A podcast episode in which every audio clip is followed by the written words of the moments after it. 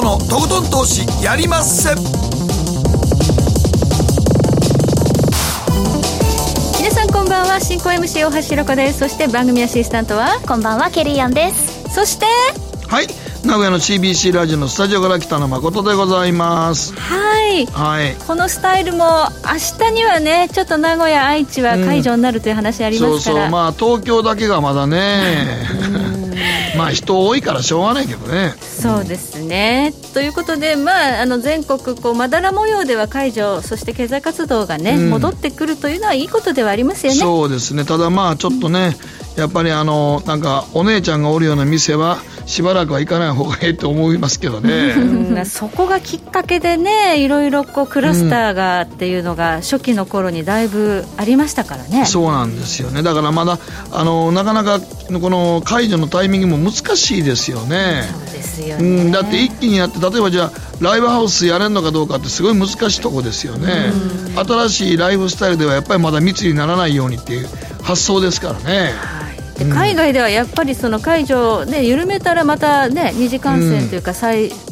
感染拡大っていうのが見られてますから、ね。韓国でもちょっとありましたからねクラブでそうすよねだからここはね皆さん気を緩めずにといったところで、えーこの番組でも今日のゲストは、えーお電話でのご出演ということになります、えー元インターバンクディーラー竹内則弘さんに、えーこの緩和時代のドル円相場どうなっていくのというテーマで詳しくお話を伺っていきます、えそしてマーケットのリアルな個人投資家のジャックさんえスタジオに来てくださってるんですがえ顔出し NG ということでえ顔は伏せてですが、えージャックさん番組初登場ですので、えー兼業投資家ながら資産を築かれたその手腕手法に迫っていきたいと思いますので、はい、ご期待ください。大橋さんは結構ジャックさんと古くからお付き合いっていう知り合いなんですね。はい、存じ上げております。だって有名な方なんで、はい。はい。えーその有名な方がいよいよこの番組にも登場してくださるということで楽しみです、そして今日の皆さんからの投稿テーマこの緊急事態宣言解除後真っ先にやりたいこと、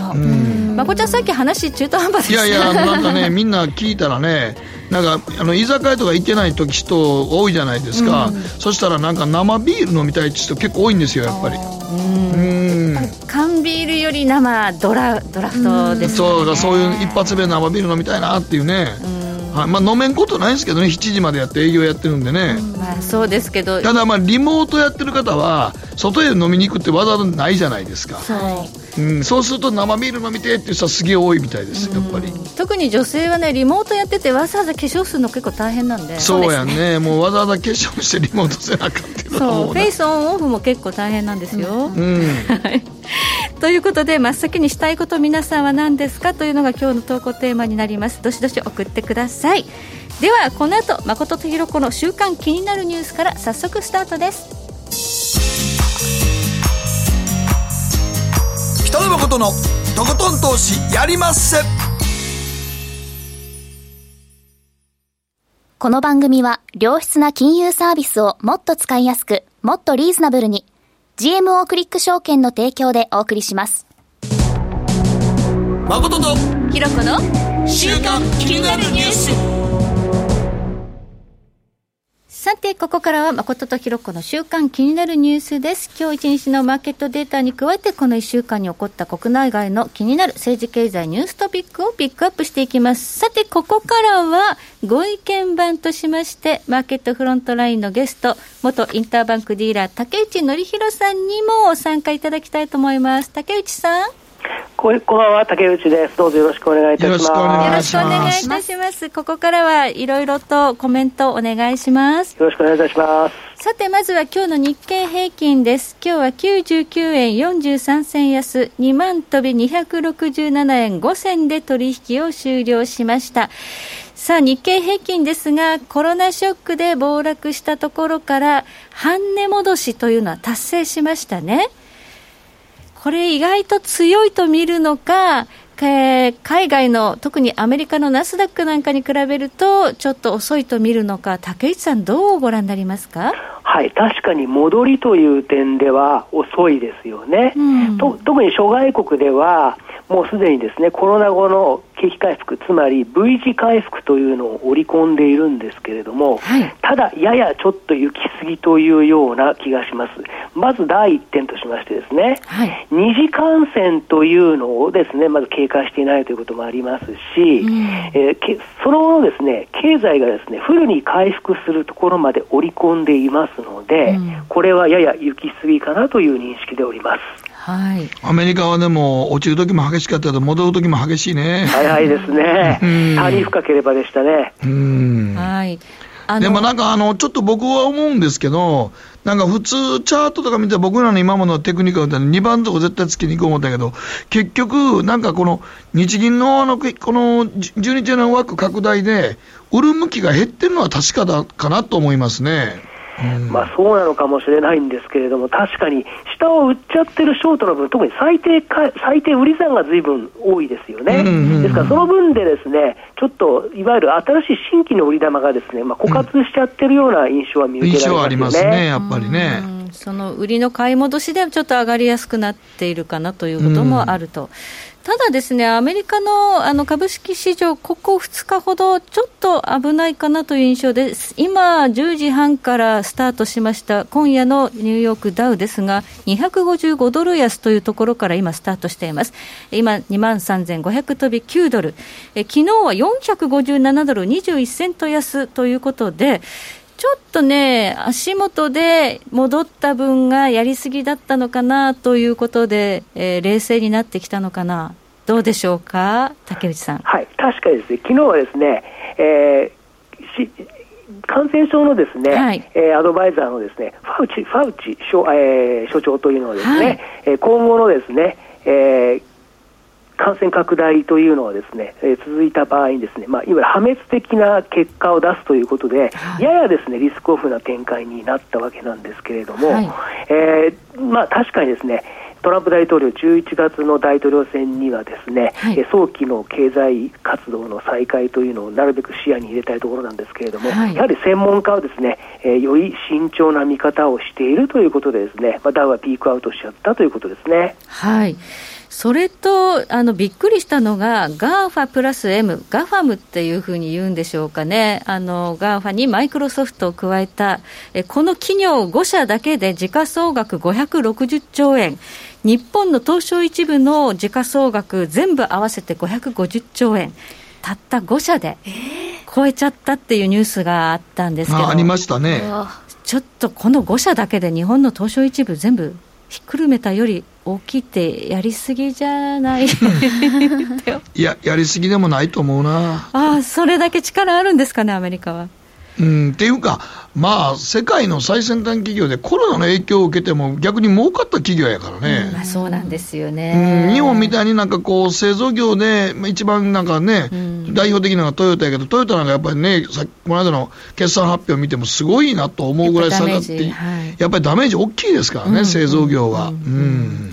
そうですね、グーグルにしてもアップル、まあ、アップルは多少ね、あの影響あるかもしれないですけど、フェイスブック、アマゾン、そしてマイクロソフト、この辺はあんまり関係ない、うん、関係ない、そこにネットフリックスな。んか逆に良かったみたいな感じやからね。うん。ということで、さあ、ここからね、アメリカの株式市場、あの Sell in May という格言もある月ではありますので、懐かしいね、忘れた。5月になったら思い出さなくちゃ。で、竹内さん、 Sell in May も意識はされるでしょうか？ Sell in May は特に今上がったところですから余計意識されている方が今多いように見受けられますね。ええそうするとね、やっぱりちょっとあの戻りすぎた分は、ちょっとこの高値をね、あの追いかけて買わずに、少し様子見た方がいいかもしれないですね、えー、おっしゃる通りですね、これ。はい、はいえそして、えー、アメリカの10年債利回りですが、今0.665%、え先週はアメリカの2年債と5年債の利回りが過去最低を更新、これ、アメリカのマイナス金利を織り込む動きなんていうふうに言うも言われましたけれども、武井さん、ちょっとアメリカのマイナス金利、今なんか、パウエル議長が否定したみたいですね。はい、今日ですね、日本時間の22時から、ピーターソン、えー、国際経済研究所でですね、えー、パウエル議長講演ということだったんですけれども、はい、えー、最初のですね講演の冒頭のところでは、えー、いわゆるコロナ危機のですね、えー、危機が継続する場合はですね、新たな政策を打つということで、政策期待の高まりからですね金利低下しまして一旦ドル安に触れたんですよね、えー、ですけれどもその後なんですけれどもマイナス金利に言及しなかったんですよね僕が見てるところで。そこでですね質疑応答に入ってその後見てないんですけれども、はい、その後ドルまた切り返してますから、はい、おそらく今大橋さんがご指摘のようにですね、えー、マイナス金利に対して明確な発言をしなかったんでしょうね。うえーまあ、大注目でしたけどね、このマイナス金利っていうのは、アメリカ導入するのかしないのか、FRB の議長としてね、ええ、ちょっとこれが終わったら、また整理して、いろいろと発言チェックしたいと思いますね。はい、ではここで、ケリーがこの1週間気になったニュース、ピックアップです。はいえもう皆さんマスクしていて、すでに夏のように暑い日がありまして、もう散歩というか、こう、お買い物するだけでも、暑いって、外したいっていう日が人が多いと思うんですけど、夏のマスクの熱中症予防についてニュースたくさん触れていて、で、予防のためのポイントがいくつかあるんですけど、その中でも一番驚いたのが、えマスクをしていること自体で湿気が鼻と口の中に保たれるため喉が渇いたというような、えー、感覚が鈍ってしまう可能性があるとのことなので、はい、えっと、例年よりももっともっとこう水分補給をたくさんしないといけないっていうところなんですけど、ね、でマスクもでも最近増えてきてますよね、あの、はい、売ってるところも。いや、もうマスクはだからあの薬局じゃなくて、ファンシーショップとかでね、これ俺、東京タピオカ屋で買ったで。本当ですか、かわいいやつまあ、あのいや、じゃじゃ中国製のマスクが、うん、だ正規のルートじゃないとこで値崩れを起こして、今、出てきてんねんね、多分。だからまあマスクがないというような問題は解決しましたが、これから暑くなるのにマスク外しちゃだめ外しちゃいけないんですよね。だから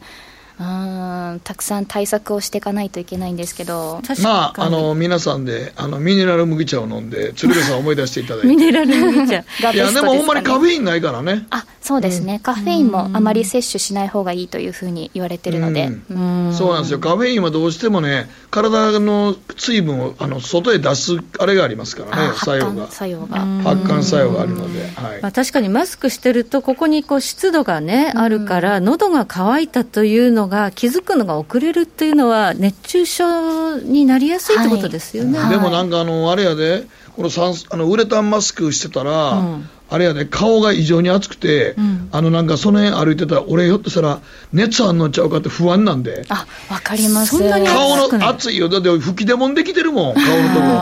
だからもう、あのウレタンマスクは本当にピタッと張り付くんで、ん。冬場はすごいいいなと思ってんけど、ん。こんな暑なるとすごい厳しい。本当です、ね、そしたらちょっと暑い時は素材をいろいろね、あの今、手作りでたくさん売ってくださってるところもありますので。はいまあ、デニム素材とか、シルク素材とか、コットンとか、ちょっといろいろ試してみるといいかもしれないですね。そうですね。まだなんかひんやりマスクもぼちぼち出るらしいですよ。ひんやりいいじゃないですか。いいですね。うん。なんかひんやりマスクはもうすぐ出ますよって、売り出されますよっていうのが。あ、それは売り切れそう。これはもうすぐ取り合いになるんちゃうかな、ひんやりマスクは。またこれ転売が始まるかも。やめて。でもほんまに、あのね、熱中症分かりにくいんで、もともと分かりにくいし、そうですね。もうこの季節から熱中症結構始まるんで、ほんまに水分補給はこまめにしないと、うん。うん、そうですね、まあ、この2日ちょっと暑かったということで、もうすでに熱中症で10人ほど、なんか救急搬送されてるっていうニュースありましたまたこの熱中症と、それからコロナの境目が分かりにくいと思うんで、医療関係者も。そうなんですよね、どの熱なのか、どうして熱になってるのかっていうのが、判断がつきづらいということで。僕も一度熱中症みたいになったことあるけど、はい、本当に体の芯から熱かって、はい、なんかね、何飲んでも、体冷やしてもずずっと暑いねん。へだからもう、ホテルのエアコンを18度にしてるのに暑いねん。怖い怖い。怖いですよ、本当に。はい。でね、それで亡くなる方もいますからね。気をつけていただきたいと思います。はい。はい。以上、誠とひろ子の週刊気になるニュースでした。北野誠のとことん投資やりまっせ。やりまっせって英語では？レッツラゴーかな。すると川上からどんぶらこどんぶらこ。どんぶらこって何？桃が流れてくる音だよ。じゃあかぼちゃは？か天ぷらこ天ぷらこかな。鳥は？唐揚げこ唐揚げこ。パパおやすみ。置いてかないで。頑張るあなたを応援します。GMO クリック証券。バカモン。お前は周りが見えてないまた怒られちゃったよ。部長の前歯に自分勝手するな！大学生のノリはもう通用しないぞ！はい。ノリをどうにかしないとまずいですね。部長歯にノリついてますよ。もっと楽しくもっと自由に。GMO クリック証券。いらっしゃい。ご注文どうぞ。うんと大盛りラーメンにトッピングでチャーシューコーンメンマ海苔それに味玉白髪ネギねあバターとワカメも。全部のせ一丁。シンプルにわかりやすく。株式 FX は GMO クリック証券。北野誠のとことん投資やりまっせ。みんな集まる。集まるよさて、ここからはマーケットフロントラインです。今日は元インターバンクディーラー、竹内則弘さんにお話を伺っていきます。改めまして、竹内さん、よろしくお願いします。はい、竹内則弘です。どうぞよろしくお願いいたします。お願いします。お願いします。さあ、今日のテーマ、世界的金融緩和競争と金利から見る今後の為替相場というテーマなんですが、世界的金融緩和競争、これはもうまさに武井さん、コロナショックによる激動のマーケットに対応したということですかね。はい、おっしゃる通りですね。ただ、伏線というのがありまして、はい、もう昨年の年年末じゃなくてですね、年王なんですけれども、はいもうすでにですね世界景気の減速というのがこう視野に入ってきまして、うん、もうグローバルのですね中銀がいわゆる予防的緩和というのをですね、えー、始めたわけなんですけれども、はい、それが今年に入りまして2月下旬以降のですね、まあ、コロナウイルスからの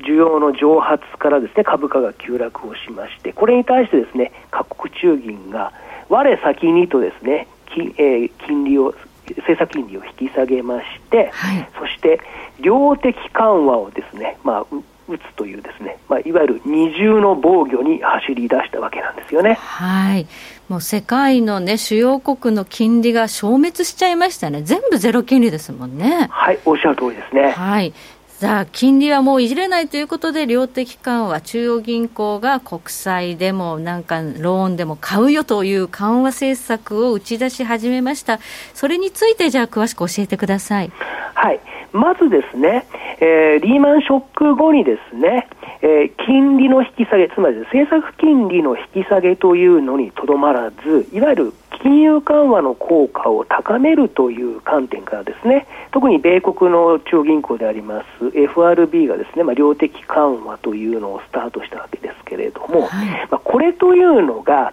実はですね、量的緩和をすることによって金利の低下というのを招きますから、うん、まあ、最終的にはですねこれ自国通貨安になる、まあ、そういうふうな構図があったわけなんですよね。うん、はい。まあ、これは量的緩和は金利に置き換えることができるということなんですね、まあ今日この後半部分でちょっとですね、うん、えー、お話をしたいと思うんですけれども。はいじゃあまずはその量的緩和がどのぐらいの規模なのかということを見ていきましょうか。はい。でまではまずですねスライドの2ページ目というのをご覧になっていただければいいんですけれども、はい、リーマンショック後にですね、えー、各国がですねまあ量的緩和に転じまして特に米国が主導だったんですけれども、うん、当時です当時からですねずっとですね金融緩和が続いてきまして景気の回復がありまして2017年以降ですね一旦出口といいまして縮小に向かったんですけれども、うん、ここに来まして2月以降ですね、まあ、各国中銀が再び量的緩和に転じまして、はい、足元で主要3中銀つまりですね日本、欧州、米国この3中銀だけですね総額がですねなんと1900兆円を超えてきまして、ほぼもう2000兆円に迫るような勢いになってきました。これはすごいですね。もう見てみるとですね、はい、これはですね、今ご覧になっていただいたバン、いわゆるバンド、いわゆるバンドで見ていただくと分かるんですけれども、徐々にすでにすでにですね三中銀こう広がってきているように見えるんですけれども、うん、実は一番下の FRB がですね、ここに来て急拡大をしている、まあ、こういう構図に注目をしていただきたいんですよね。うん。FRB は減らしてきて頑張ってすこね小さくしようとしていたのに急にまた増やさざるを得なかったということですね、はい、で注目するのは、この後話をさせていただくんですけれども、この直近2か月の増加幅にですね、はい、この後注目をしていただきたいと思います。はい。はい。急に拡大したということで何が起こるんでしょうか？これはですね、え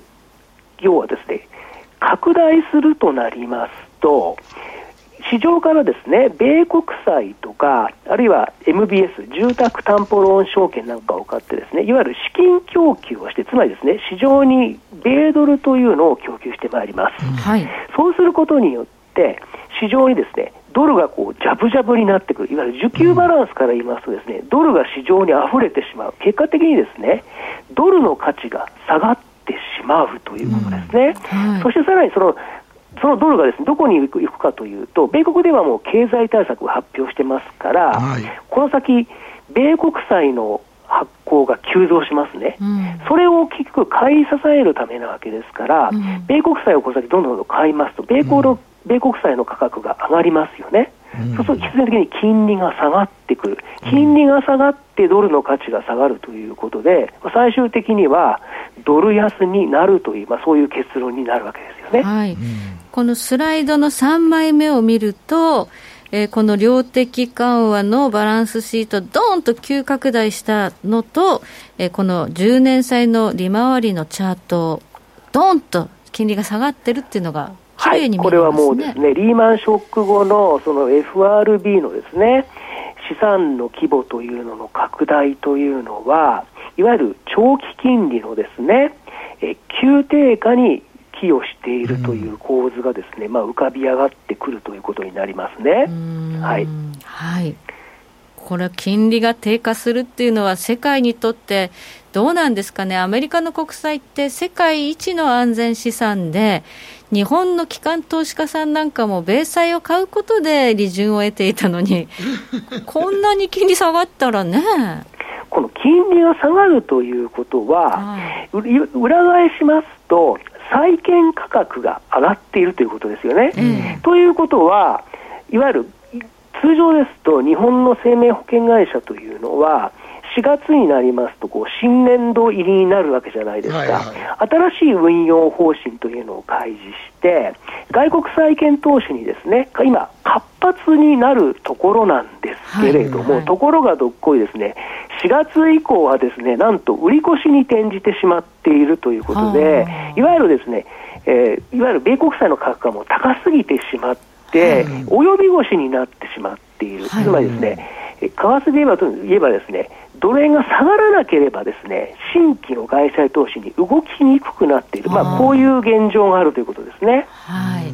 国債高すぎて、国債価格が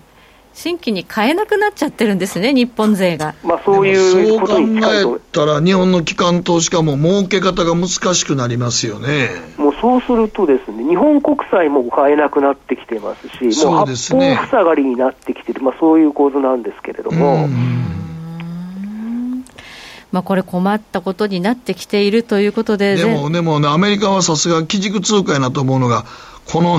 量的緩和の出してる額は半端ないね、これ。もうすごすごい額になってますね、もうこのままのの速度でいきますと、はい、年末にですね、はい、今、足元でですねドル価で6.6兆ドルぐらいですから、うん、この2か月でですね、えー、2.5兆ドルぐらい買ってるわけですよね、はい、もう300兆円に近いような状態なわけですから、はい、このままでいくとですね、年末に10兆ドルですから、1100兆円にいくんじゃないかというぐらい日本の国家予算の2倍以上ですよね。GDP の2倍以上 GDP の2倍以上ですね。すげえ額やな、いくら基軸通貨とはいえ。そうすると、はい、これがどどこに行くかというと、うん、やはりもうドルの、もうこれ需要の、需要の供給のバランスから考えると、ドルが減価する、うん、いわゆる価値が下がるしかもうないわけですよね。うん、むしろ、トランプ大統領がもそもそもですね、ドル高が嫌いな人なわけですから、うんね、もうこれはもう大統領選に向けてですね、まあ、格好の援軍を受けたという、まあ、そういうことになりますね。まあ、そもそもね、リーマンショック後から始まった量的緩和、頑張って減らそうというところにあったのに、急にこれ拡大、今回の拡大のスピード、すごいですね、これ、資料の4枚目、ちょっと解説いただけますか？はい。4枚目に行きますけれども、えー、米国ではですね、リーマンショック後に QE と言いましてですね、 quantitive quantitative easing と言いまして、量的緩和を実施しました。はい、えそのステージがですね、えー、全部で4段階に分かれています。はい、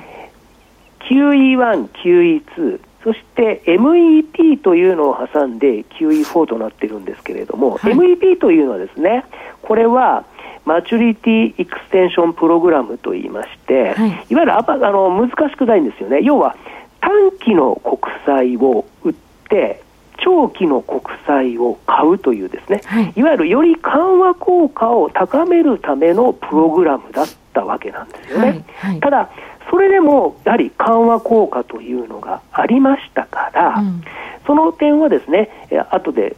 ご説明させていただきますけれども、それなりの緩和効果があったということなんですけれども、この間でですね、大体350兆円、円価でですね、350兆円からですね、400兆円買っていたわけなんですけれども、はい、なんと今回のコロナ後はですね、2か月で、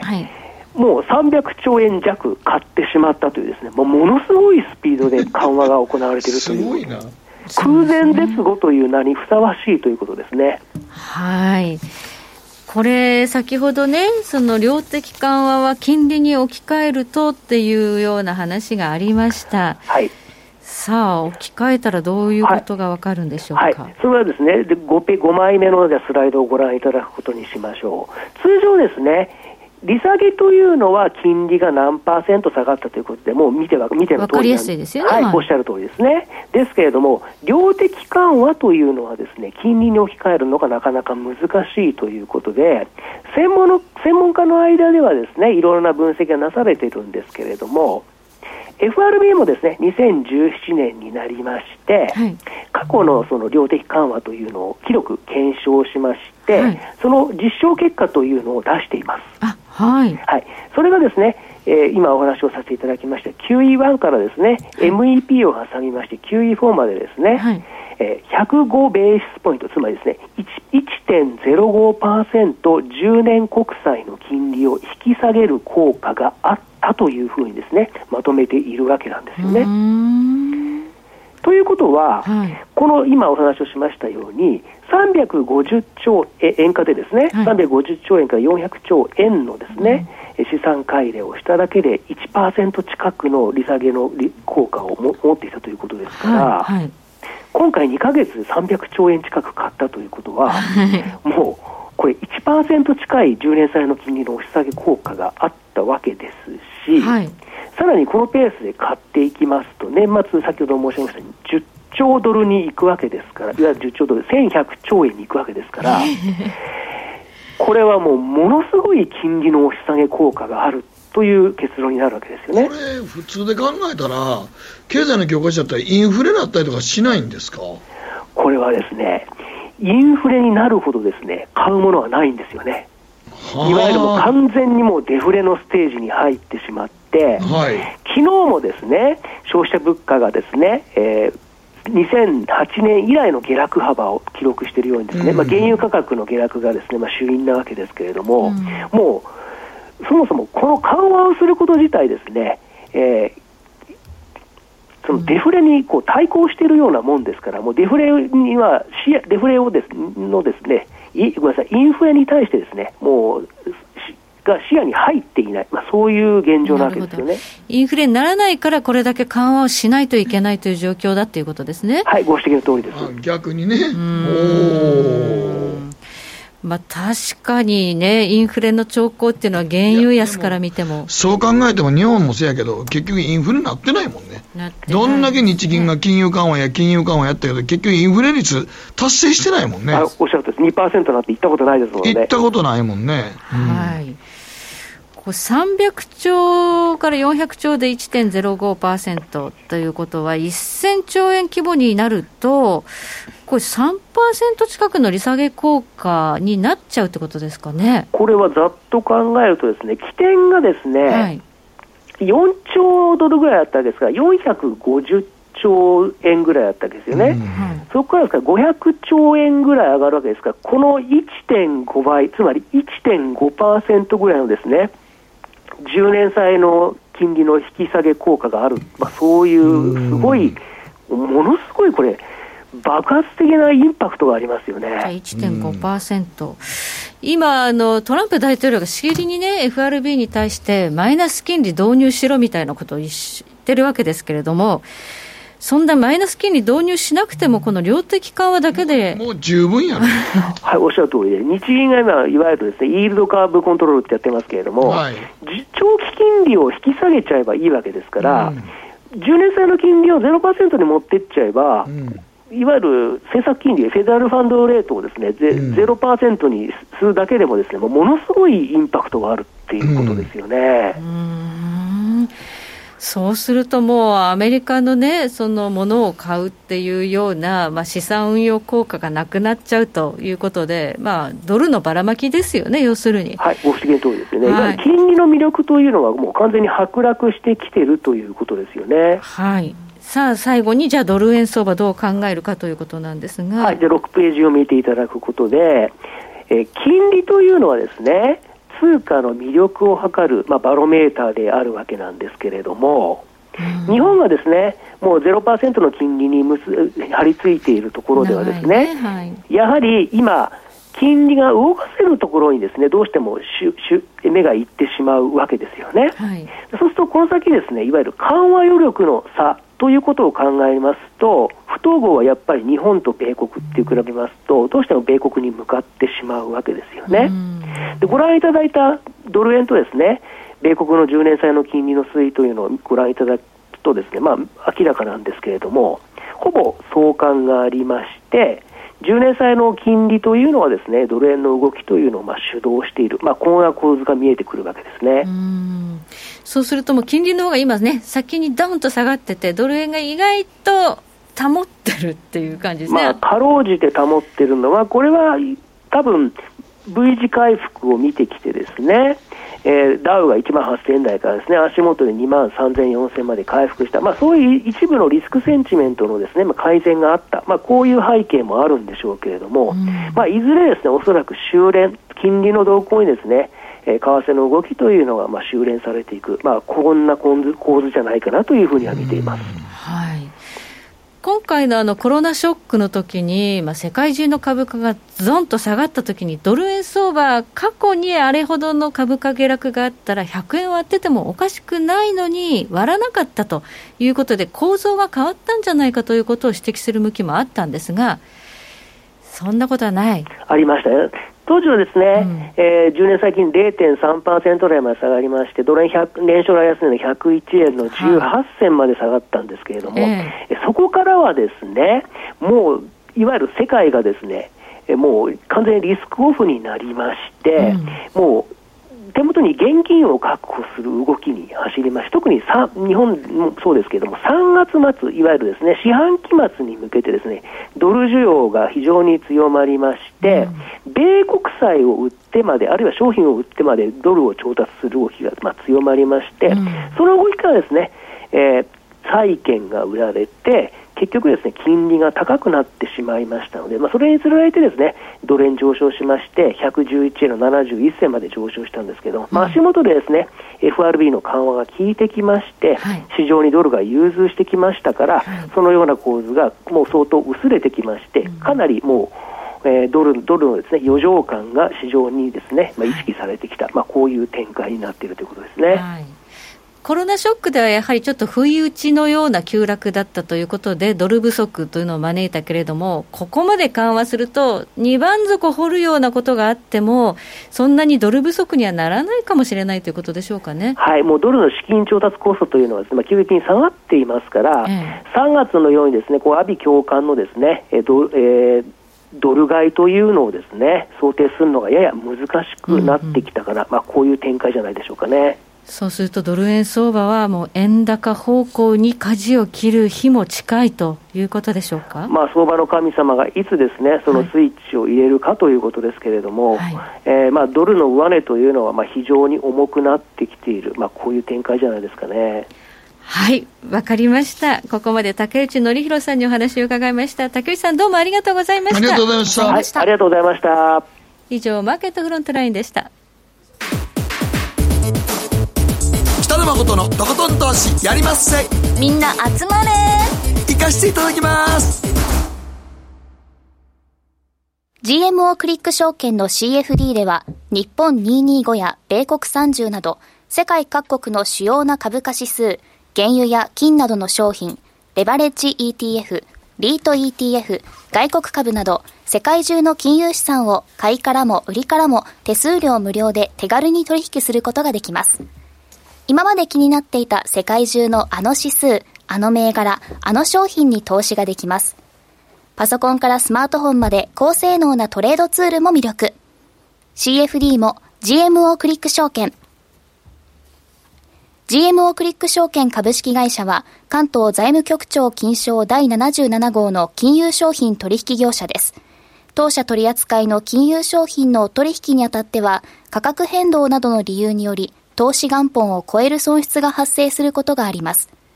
お取引をする際は、当社のホームページや契約締結前交付書面にて、手数料などの諸経費及びリスクについて十分ご確認ください。北野誠のとことん投資やりまっせ。もう寝る暇ないわ。なのに肌ツヤツヤ、ツヤツヤ、ツヤツヤ。マーケットのリアルさあ、今日は個人投資家ジャックさんにご登場いただきます。こんにちは。こんにちは。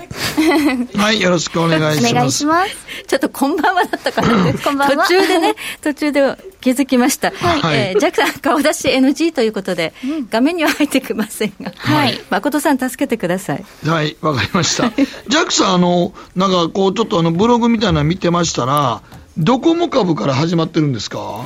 そうですね、やっぱきっかけは、その NTT, NTT の IPO っていうところになりますね。はい、そこからでも、いきなりええ時ですよね、なんかいきなりバンバン上がった時ですもんね。やっぱりこう、時代に恵まれたっていうところはありますね。うん。今みたいなタイミングだったら逆にちょっとやってなかったかもしれません、ね、なんかでも、あのリリーマン直前にやりだした人とか、IT バブル直前にやりだした人はみんな株の嫌なイメージしか持ってないんで。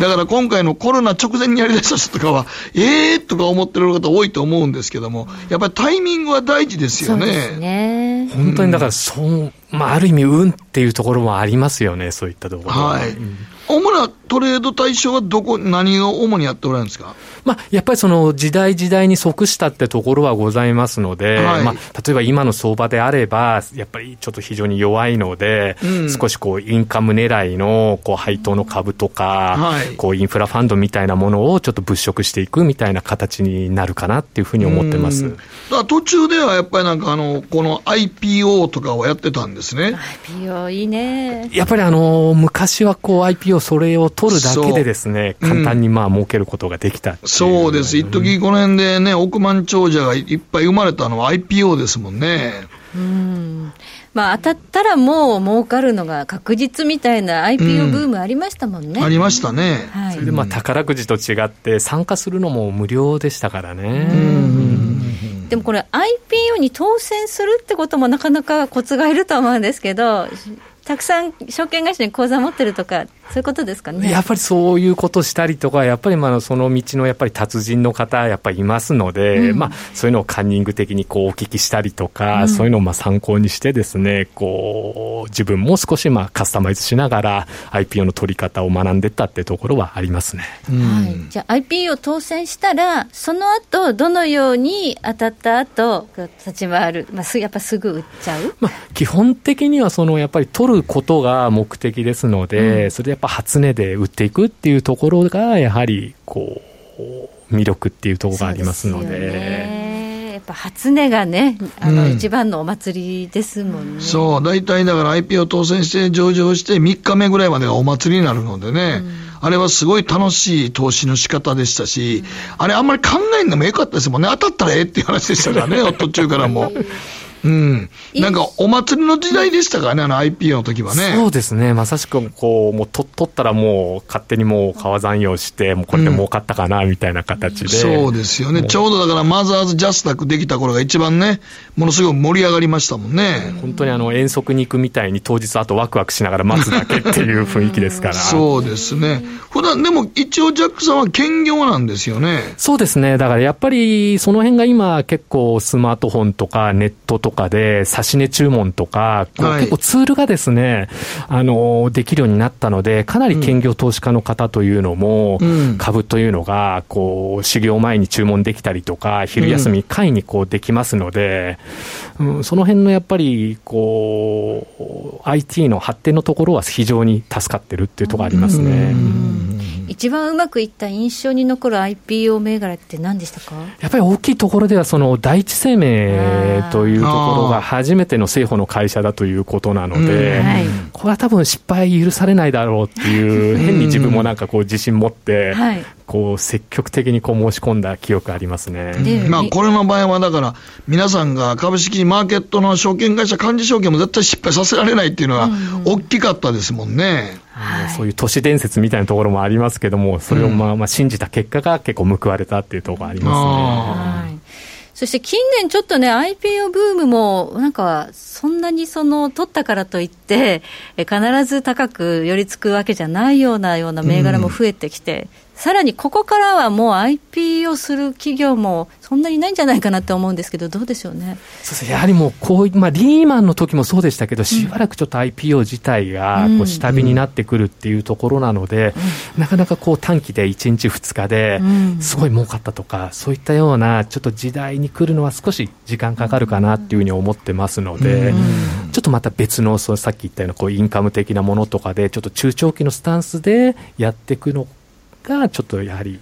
ここからは、ね、だからジャックさんの話聞いてると、何年かごとにその時代に合わせて投資スタイル変えておられるんですね。そうです。やっぱりあのー、まあ、猿でもって言い方語弊あるかもしれないですけど、今ならもう、とりあえずもう上値どんどん取っていくから、買ってけみたいな相場もあれば、うんはい、ちょっとなかなか日が当たらなくて、ずっと横ばいとか下がってるっていう時にあって、うん、やっぱりそこはやはり、あのそれぞれのスタンスを変えていかないと、うん、まあ、あとさっき言ったような運みたいなところもありますので、どこでこう、スイッチを変えていくのかとか、そういったタイミングってていうのをやっぱり取りながらやっていくっていうことで、まあ、とりあえずとにかく退場しないで、長くいれば、絶対いい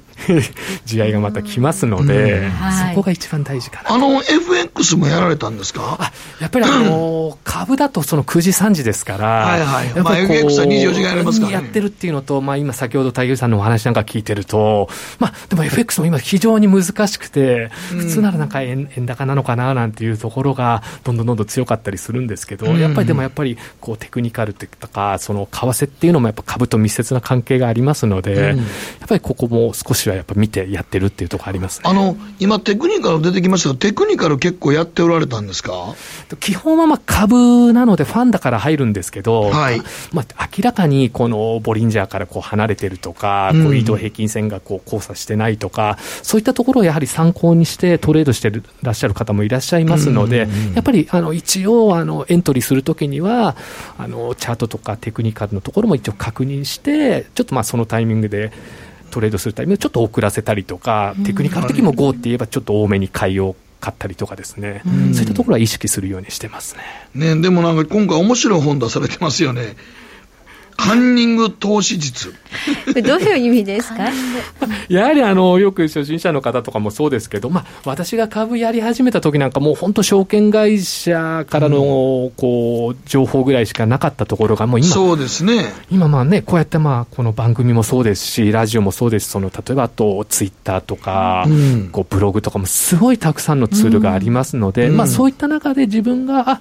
この人とか、これは考え方がすごい分析されてるなとか、これはいい話だなとか、そういったのを参考にして投資すると、結構そこが時間が短縮できるかなっていうことで、ちょっと自分が実際カンニングしてる、その、ね、ちょっとカンニングっていうとね、なんかね、すごいなんか、そう、今考えたツイッターにも個人投資家さん溢れてますもんね。やっぱりあのすごいやっぱりあのありがたくてそういう親切な方が結構ですね、はい、正確にですね。やっぱ今の時期なんかで例えば決算すごいいっぱい出てるんですけど、うん、もうある人見るともうそういうのもう事細かにですね、分析してると非常に時間がはい、節約される。そうおっしゃるとですね。本当に、うん、あの、無償でね、企業分析したのをこうブログに上げてくださってる人たくさんいるんですよね。うん、すごく参考になりますよね。企業分析ってなかなか難しいんですけど、うん、それやってくれてる人がいたら、その企業どうかなってあのチャート見たりね、そんなふうにやるってことです、まあ、でも本当にあの個人投資家の方でも、ちゃんと自分が買った銘柄とか売買をオープンしてる人多いですからね。本当にありがたいですよね、初心者には優しいですよね、そうですね。いい時代になりましたよね、過去に一番儲かったその相場と手法っていうか、まあ、銘柄っていうのは何か記憶にありますまあ、やっぱりあの大きいところでは先ほど第一生命もありましたけど、まあ、あと最近だともう全員参加型のゆうちょのグループがこう、はい、IPO になった時もその後はそれでしかもセカンダリーが結構初値ついた後もストップ高にこうつけるような展開になったので、うん、そこは結構いいあの大きいやはり IPO が結構あの儲けたっていうような資産を増やすのに。そうですね。多分 IPO がなかったら多分こういった場にはいなかったかなっていうぐらいにやっぱりやっぱ寄与したところはまあ、ある意味時代が良かったって話にはなるんですけど、うん、じゃあ資産拡大には IPO を取ってそれのまあさや抜くっていうね、うん、売買で、えー、増やしてきたという経緯があるんです、ね、まあ、あの当時は本当にあの IPO バブルの時ありましたからねすごい。うんみんながもう申し込んで、もう抽選がだいだいぶね、何十倍とかありましたもんね。おっしゃる通りですね、そこは。うん、うん IPO 以外で個別株やられるときに、銘柄選定っていうのは、何をこうカンニング以外で自分で選ぶっていうことってありますか？やっぱりあのー、例えば株式新聞であったりとか、はいはい、会社指揮法であったりとか、はい、マネージとか見たりとかしますし。はいやっぱりこのあと配当の利回りのこうランキングを見たりとか、うん、あとは実際いろいろ会社説明会とかその IR のフェアなんか行くとたくさんの業者が出てますのでそういったところで結構まああと街角的にこうチェックしたりとかして、うん、そういうところでやっぱ株式投資の醍醐味はやっぱそこのファンダの部分だと思ってますので、はいはい、まあ、そういったところで情報収集していくっていうところはありますね。割にこう足であの情報を稼ぐみたいなこともするんですね。IR フェア行ったり、総会出てみたりっていうことで。やっぱりこう感じるものありますか、ただあの、机上のね、そのスクリーニングとは違うものが見えてくるっていうことでしょうか？そうですね、でもたまに絶対こういうのは失敗しないだろうと、ここはすごいなと思った企業に惚れ込んじゃった結果、痛い目に遭っちゃって、買い物買って。惚れ込むのも危ないんです、ね、そうそうですね、もうだからもうこれはもう、ここの社長は素晴らしいとか、ここのビジネスモデルはこけないだろうとか思って買っていくんだけど、なぜか株価は上がらないとか。あれなんかそのあの自分はすごいなと思ってても、世間がいまいち注目されてないと株価ってあんま上がらないですよね。やっぱり買いとね、その売りのあれなのか、そのタイミングなのかとか、いろいろなところがね、まあ、結構地方のね、あの、なんか会社で、広島上場の会社とかで面白い企業あったりとかして、ここ伸びるんちゃうのってこと世間注目しない場合はダメなんですよね。なんかニュース出て注目されたら急に上がったりするんですけどね。あの辺が株式売買の難しいところですよ。ちょっと人気投票的なとこありますもんね。そうですね。あとやっぱりなんか話がうまい、この IR がうまい人なんかでこう載せられちゃって、なんかこれもう早く買わなきゃとか、そういう気にさせられる時はありますね。そうそう、うん、よく言いますけどもね、今、今って言うとな、何が面白そうですか、このコロナ後は。そうです今、非常にやはり難しい相場ですよね。よねはい、非常にまあ、逆に日経がちょっと強いっていうところがある中で、うん、まあ、今後その、例えば先ほど言った高配当の株なんかも減配があるのかとか、業績がどうなるかっていったときに、ちょっと個別の銘柄ではないんですけど、やっぱり先ほど少しお話ししたような、そのある程度、分配金が保証されてる太陽光にあったこうインフラファンドであったりとか、あとリートだと、ちょっとホテル系のリートだと、この間、あの昨日とかも分配金ものすごい減らされたんですけど、ね。ね、その商業系とか物流系のリートであれば面白いんですけど、やっぱりそういう先ほど言ったようなこれエントリーのタイミングができれば、何かこう下がったタイミングとかで、やっぱり株の場合、買いで入る場合は、1円でも安く買った方が優位なものですから、どうしてもこういう話聞くと、自分もそうだったんですけど、すぐ買いたい、買いたいとか、ポジション病みたいになってしまうので、そこはぐっと耐えて、もう下値、下値でこう指していくと、まあ、今、いろいろ証券会社、あのツールが、ね、出てまして、その1か月ぐらい指値注文できますので、このくらいになったら買おうかなみたいな話で、なかなかこう短期でね、こう取るってことじゃなくて、刺さればラッキーみたいな形の風なスタンスでやっていけば、そんなにまあ、やけどしないかなっていうふうに考えてますジャックさんはいろんな投資されてますけど、あのあれですか、デイトレもなさるんですか？やっぱりあの、なかなか中長期だと時間かかりますので、うん、やっぱりあの、あの、今でいうこう、アンジェスなんか飛び乗って飛び降りたりとか。アンジェスすごいですね。ね、そのソフトバンクなんかも、ちょっと業績がね、あの、あれなのでちょっとこう、空売りで入ったりとか、そういったやっぱアンジェスとかソフトバンクとか、やっぱ日々見てますね。まああのね、出来高が多いやつは、やっぱ出来高多くないと、やっぱ株価盛り上がりませんから。そうですね。こうみんなどのような銘柄をいじってるかって、やっぱ出来高スカスカだと自分の売買だけでこう上下しちゃう銘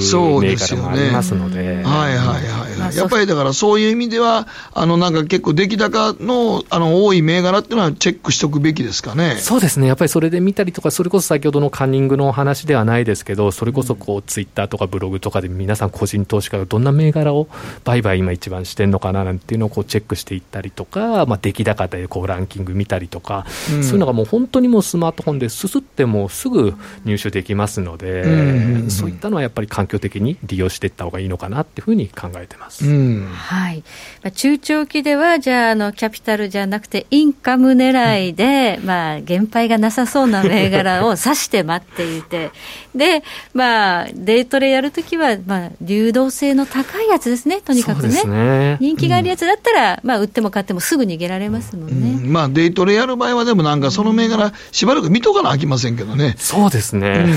急にその日入って急にやるのは結構難しいですよ、ポジション持っちゃうとドキドキしちゃいますからね、そうですね。はい。ということで、じゃあちょっとやり方は、その相場によって、まあ、変えてきたということで、ここからもやはりちょっとそれは相場を見ながら、手法を変えていくということなんでしょうかね。そうですね。やはりそのあったあったとか、まあ、あとは焦らず、とりあえずこう長くいることが、やはり大事なので、はい、今非常にやはり難しいと思ってますので、はい、うん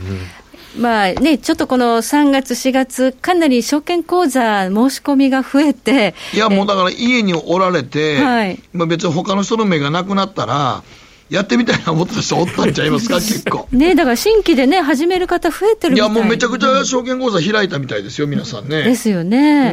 うん、アドバイスがあるとしたら、あの、買いたいのはわかるけど、そんな焦らずにってことでしょうかね。そうですね。やっぱりこう、時間かけてみたいなっていうところはやっぱ重要かなっていうふうに考えてます。はい、銘柄をちゃんとこう追いかけてね、値動きの癖見ながらね、デイトレやるときもね、はい、ということで、えー、ジャックさんにいろいろとお話伺いました。どうもありがとうございました。ありがとうございました。北野誠のとことん投資やりまっせ。やりまっせって英語では？レッツラゴーかな。占えましたぞ、あなたの未来。え、どんな？あなたは努力次第で大きな成功を収めます。ただし、野菜中心の食事と早寝早起き適度な運動をして健康なんだよ、母ちゃんのセリフと一緒じゃん。未来は自分で切り開く。株式 FX は GMO クリック証券。すると川上から、どんぶらこ、どんぶらこ。どんぶらこって何？桃が流れてくる音だよ。じゃあ、かぼちゃは？か、天ぷら粉、天ぷら粉かな？鳥は？唐揚げ粉、唐揚げ粉。パパおやすみ置いてかないで頑張るあなたを応援します。GMO クリック証券。ねえ先生、好きって10回言って。それ、10回クイズでしょ。いいから。じゃあ、好き好き好き好き好き好き好き好き好き好き。僕も先生好き。え？もう。思わず笑みがこぼれる。株式 FX は GMO クリック証券。さて、ここからは皆さんからいただいた投稿を紹介していきます。はい、今日のテーマ、緊急事態宣言解除後、真っ先にすることは？早速ご紹介していきますね。えー、小太郎さんと中堅さん、お二人一緒に紹介するのはなぜかというと、馬券を買いたいと。競馬場に行きたいということで、えー、意見が一致されてるからですね、えー、佐世保のハウステンボスの場外馬券場なんですけどイベントで乗馬とか動物の触れ合いとか馬車体験とか意外と動物園ではできない体験もあります。家族を連れての楽しい時間を過ごしたいというのが小太郎さん。中堅さんは競馬場で今無観客が行われていますが、ね、お客さんが入ると早くね馬が目の前で走る姿を見たいということで、誠さんも馬競馬やられるんですよね？ずっとやってますよ。ただ思うんですけど、うん、このお客さんがいないことで馬ストレスなくてなんかいいかなと思ってみたりもしますけどね。あそうなんいやでもやっぱ馬ってすごい敏感な生き物なんで、うん、やっぱお客さんの感性とか結構気にする神経質な馬も多いのでないことによって逆にストレスがないかなっていう馬もいますけどこの辺がまあ難しいとかでもやっぱお客さんいないと盛り上がりにかけますからねやっぱり。寂しいですよ。走ってるの見たいっていうねあの競馬ファンの方も多いんですね。はい。さあ続いて知らないたくまさんからとりあえずプールで思いっきり泳ぎたいです。とは言ってもスポーツジムや公共のプールなどスポーツ施設のロッカールームは3密ですから解除されても営業再開まではさらに時間がかかるのでしょうねと、まあ、なかなかすぐには行けなさそうですよね。な今なんかお家でね、うん、あの鍛えるっていう動画がすごく流行ってますね。ということですけど、続いては慎太郎さんです。一番したいこととにかく笑いたい。落語を聞きに行きたいです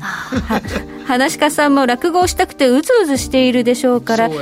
元気いっぱいノリに乗った講座を楽しみにしています。ということで。なかなかライブができへんからね今、うん、そうですね。まこっちゃんとこのねあの芸人さんもたくさんいらっしゃると思いますけど、うん、まあもともとそんなライブで受ける芸人ばっかりあんまいないんでね先輩そんな言うたら冷たいの。いやいやなかなか。そんなもともとうちあんまり若手芸人がうちの若手芸人がなんかライブやっても密にはなってなかったんでね、かっこ松竹芸能だけ許すって言っててくれへんかなと思ってライブ向きじゃないってことですね。いやライブ向きじゃなくて全て向きでもないんです。けど、えー、辛 辣いや頑張ってほしいなと思いますけどね、はい、さて時計の針は11時26分回っています。北野誠のとことん投資やりまっせこの番組は良質な金融サービスをもっと使いやすく、もっとリーズナブルに GMO クリック証券の提供でお送りしました。はい、えー、来週、今週、来週の注目スケジュール。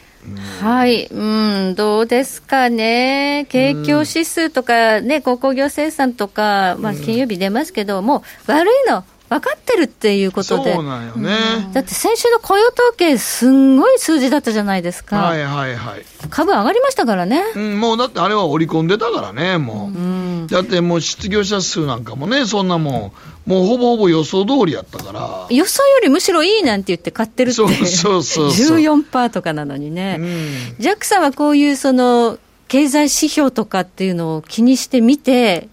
投資の参考にしたりされるんですか？あのやっぱり一応、そういう節目節目の数値っていうのは見ますね、やっぱり。見てる、じゃあ、こういうのは FX トレードやるときに 参考にしたりとか。そうですね、やっぱり、でもその、ね、指標通りいかないっていう、また難しさもね、ありますね。そうですよね。あとあの日本のね、第一四半期の GDP 速報値出るんですよね。ああどういう数字になってるでしょう、ね、これがどんな数字なんかなとは思いますけどね、まあ、これによって売買がどうのこうのとは思わないけど、うん、どんな数字出るんでしょうね。これによってあの二次補正の時にもっとドーンとやってほしいですよね。うんと思いますね。なんか今ちょっとあの悲しいのなんかあの 10万円の申請を、うん、あの何やったっけあのマイナンバーカード、はい、なんか結局やったらなんか殺到したためにあの皆さん結局あの郵送されるのでそれに書いてくださいはちょっとここ最近ではちょっと笑ってしもたわ。何なんですかねって感じ、この日本の IT 化は一体どこに行ってんねんと思うな。遅れてますね。結局最後はそれかえと 手書きかえという話ですよね。はい、はい、今日はジャックさんをお迎えしてお話伺いました。ジャックさんどうもありがとうございました。ありがとうございました。じゃあまた皆さん来週お会いしましょう